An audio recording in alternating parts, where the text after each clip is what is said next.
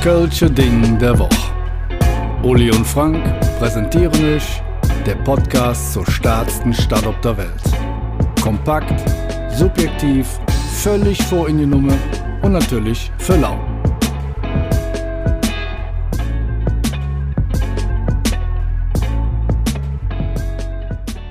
Herzlich willkommen zum Köln-Ding der Woche. Und mir gegenüber sitzt der fleischgewordene Karnevalsorden, quasi das Ehrenkreuz des Fasteleer, der Uli.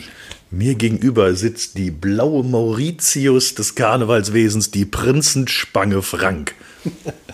Denn heute widmen wir uns einem der ernstesten Themen des Karnevals. Karneval ist sowieso per se nicht unbedingt lustig, aber jetzt kommt ein Thema, Leute, zieht euch warm an. Wer keine Ahnung davon hat, der ist restlos im offiziellen Karneval verloren. Ja, denn heute geht es um Karnevalsorden. Denn was ansonsten das dicke Auto, die Rolex-Uhr, Immobilien, Yachten oder bei den mega super äh, reichen unnötige Weltraumraketen sind, ist an Karneval der Orden. Und wehe, man bekommt keinen. Weil ein nackter, ungeschmückter Hals ist quasi das Armutssymbol eines jeden Karnevalisten. Da muss es ordentlich scheppern, wenn diese Orden übereinander liegen, wie beim Almabtrieb, wenn die Glocken läuten, weil das ist neben Mützen das zweitwichtigste, oder vielleicht ist das wichtigste, eigentlich das wichtigste Auszeichnungssymbol im Karneval. Ohne Orden bist du nix. Ja, genau. Das erinnert mich erinnert das immer so ein bisschen an so russische Kriegsveteranen, die mit stolz geschwellter Brust so eine Parade ableben. Ja, wenn er irgendwie. Also egal. Äh, offensichtlich sind allerdings auch sehr, sehr viele Hälse in Deutschland und auch vor allen Dingen in Köln äh, zu schmücken. Denn in der Session 1718 wurden nach reichhaltigen Recherchen von uns äh, mehr als 119.000 Orden verliehen. Jetzt rechnet man das ganze Umland hinzu, verdoppelt oder verdreifacht sich die Summe mit Sicherheit. Das ist ein Millionengeschäft. Und alle sind scharf auf diese Orden, nicht nur an Karneval. Es gibt jede Menge Sammler, die tatsächlich diesen Orden hinterherjagen. Und äh, wenn man mal bei eBay guckt, findet man wahnsinnig viele Treffer zum Thema Karnevalsorden. Da kann man auch schon irgendwie für einen Euro was absahnen, aber es gibt auch ganz bestimmte Sammlerstücke, die werden tatsächlich für mehrere hundert Euro gehandelt. Ja, und wenn man zum Beispiel, sage ich mal, bei Jupp Schmitz äh, von der XY Funke mal in der Kellerbar unten war, ja, dann kann man ganze Wände voller Karnevalsorden erkennen. Also es gibt zum Beispiel ein Karnevalsmuseum, das hat über 5000 Orden, von denen aus Platzmangel natürlich nur die wenigsten gezeigt werden.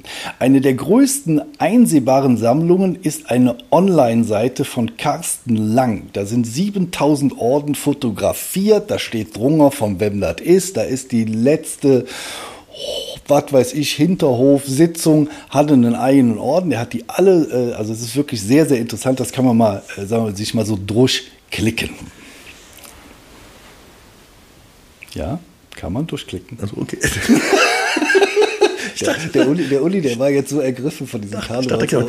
Natürlich, für den echten Karnevalisten ist es so, ein Orden ist nur dann am Hals zu tragen, wenn man den auch wirklich verliehen bekommen hat. Klar kann man sich auch Orden kaufen, aber ein echter Karnevalist mäht das nicht.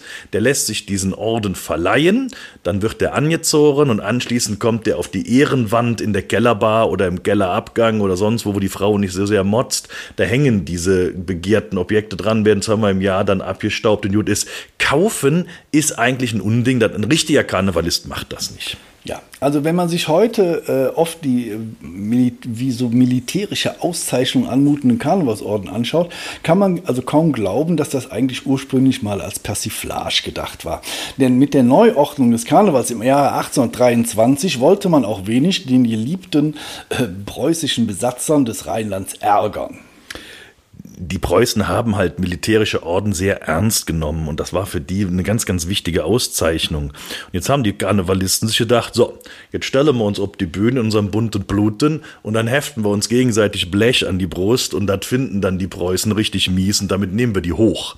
Ja gut, ähm, keine Ahnung, ob die Preußen das so gesehen haben, aber die Orden mittlerweile haben eine solche Dimension angenommen, da wird jeder Preuße blass werden, wäre nämlich sehr stolz auf diese Orden, die da heute verliehen werden.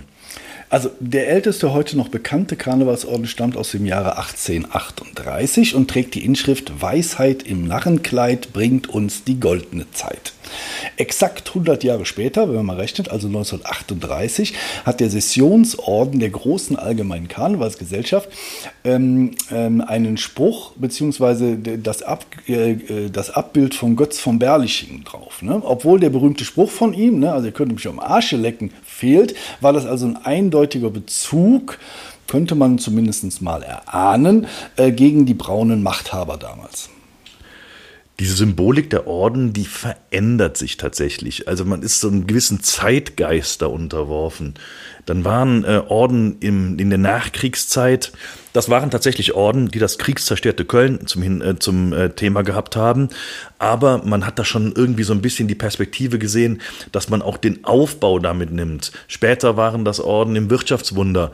Heute mittlerweile ist man bei Orden die nachhaltig produziert werden, aus, ganz bewusst aus Altmetall oder auch Orden, das war jetzt vielleicht schon so eher zehn Jahre her, die Blinky Blinky hatten mit irgendwelchen LED-Lämpchen versehen und sonst was. Also Orden unterliegen definitiv einem Zeitgeist. Heute gibt es, wie gesagt, äh, Orden in denkbar allen Ausprägungen, die man sich so vorstellen kann oder auch nicht. Aber die blaue Mauritius, wie der Uli heute schon gesagt hat, unter den Orden, das ist die Prinzenspange des Kölner Dreigestirns. Warum ist das denn so? Das ist wahrscheinlich die höchste Auszeichnung, die ein Karnevalist erreichen kann. Dabei ist das Ding relativ unspektakulär. Also jetzt bitte nicht erwarten, dass das mit Diamanten und sonst was besetzt ist. Das ist ein relativ kleiner Orden, die Prinzenspange, vielleicht irgendwie so vier mal vier Zentimeter groß, vielleicht fünf mal fünf. Und diese Prinzenspange wird nur vom Dreigestirn verliehen und zwar nur an ausgewählte Jecke, die sich ganz besonders um den Karneval verdient gemacht haben. Und ähm, wenn man einen solchen Orden bekommt, ist man halt irgendwie für die Rest der Session, den, den zieht man auch nicht mehr aus, wenn man ins Bett geht oder sonst was. Also den lässt man einfach an. Das ist das Höchste, was man kriegen kann. Und äh, dieser Orden ist so dermaßen heiß begehrt, wenn das drei Stunden unterwegs ist, werden die ständig angequatscht. Prinzenspange, Prinzenspange, Prinzenspange. Und das nervt die ehrlicherweise auch schon. Ja, also ich sage jetzt mal, dass äh, nicht nur die Kölschen, sag ich mal, auf so ein Stück Blech abfahren, ähm, hat äh, Reinhold Lewis erlebt, das ist nämlich der damalige Präsident der Altstädte gewesen, der war auf einer Tagung im Schweden und hat dort einem russischen Teilnehmer so einen Orden ange angeheftet und da ist der, der, die Bürgermeisterin, die lief damit tagelang mit dem Orden mit stolz geschwellter, äh, stolz geschwellter Brust durch die Gegend, die war total geehrt. Es gibt aber auch regionale Unterschiede bei den Orden. Ne? Ein Kölner Orden ist größer und schwerer als im Rest der Republik. Normal. Ne? Also, ne? was, Selbstverständnis. was sonst? Ne? Also dies hat äh, Wolf Schneider, ist der Geschäftsführer der Unternehmens Zinnhannes festgestellt. Das Unternehmen produziert 170.000 Orden für Karnevals- und Schützenvereine. ist also Wahnsinn. Die, ähm, die Orden werden heute tatsächlich zu, ich würde mal sagen, 95 Prozent in China hergestellt. Das heißt, man muss sich auch als Karnevalist sehr frühzeitig entscheiden, wie sein Orden auszusehen hat. Heute noch bestellen, um den bis irgendwie jetzt in den nächsten Tagen verliehen zu, verleihen zu können. Das funktioniert nicht. Das wird alles ganz, ganz rechtzeitig gemacht und auch in adäquaten Stückzahlen. Also es ist ein Riesenmarkt mittlerweile, dieses ganze Thema mit den Orden. Ja, ähm, schwierig ist übrigens auch, dass wenn man, äh, sag ich mal, als Karnevalist auf verschiedenen ähm, Sitzungen auftritt, also als Musikband bekommt man ja bei jeder Sitzung einen Orden, dann darf man auch keinen bruskieren, also man kann nicht äh, irgendwie direkt das Dreck weglegen, sondern muss den erstmal tragen oder muss man aufpassen, dass man dann, also ist alles nicht ganz so einfach im Fastlaufend. Deswegen Etikette Waren zur Not Orden übereinander tragen. Aber auch da haben die Ordenhersteller schon dran gedacht. Die meisten Orden haben hinten so ein kleines Filzding dran, dass wenn die übereinander liegen, dass sie es zumindest nicht gegenseitig verkratzen. Die Orden wäre ja auch schade, wenn denn der Gellerbar kaputt ging, wenn er da irgendwie verkratzt hängen würde. Das merkt man ja auch nicht. So, ich hoffe, ihr habt heute was gelernt über, ähm, sag ich mal, die Karnevalsorden und dass die wirklich sehr, sehr wichtig sind. Aber was blieb, ist wie in Kölle üblich, jeder Jack ist anders. Wer das Buntmetall am Hals voller Stolz wie eine Stelzbock trägt, ist. Aber nötig ist das nicht. Das ist halt nur für die Lück. Ach, hör mal, das hast du aber schön gesagt, ne? Übrigens, ähm, ich habe auch einen eigenen Orden. Das gibt's doch gar nicht. Ich habe den Köln-Lotsenorden. Der wird auch nur an verdiente Persönlichkeiten ausgezeichnet. Und ich könnte mir vorstellen, dass unser Tontechniker Janik, wenn der sich gut dran stellt, dieses Jahr in der Session an der Hochzeit des Karnevals diesen Orden verliehen bekommt. Das werden wir für euch in mindestens Bild, vielleicht in Ton festhalten. Der freut sich jetzt schon wie Jeck. mit diesen Worten und ich freue mich schon auf die Kellerbar beim Yannick, wenn die da hängt, äh, wünschen wir euch ja, alles Jod. Allah, voll Freude im Fasse Lea und Madet Jod. Vielen Dank fürs Zuhören. Und da wir natürlich absolut davon ausgehen, dass euch der Podcast gefallen hat, folgt ihr jetzt natürlich auch bei Spotify und zusätzlich noch auf der Webseite des Köln-Lotsen, köln-lotse.de oder bei dem ganzen Social-Media-Gedöns, Instagram, Facebook und wie sie alle heißen, überall einfach Köln-Lotse gucken. Dann findet ihr uns.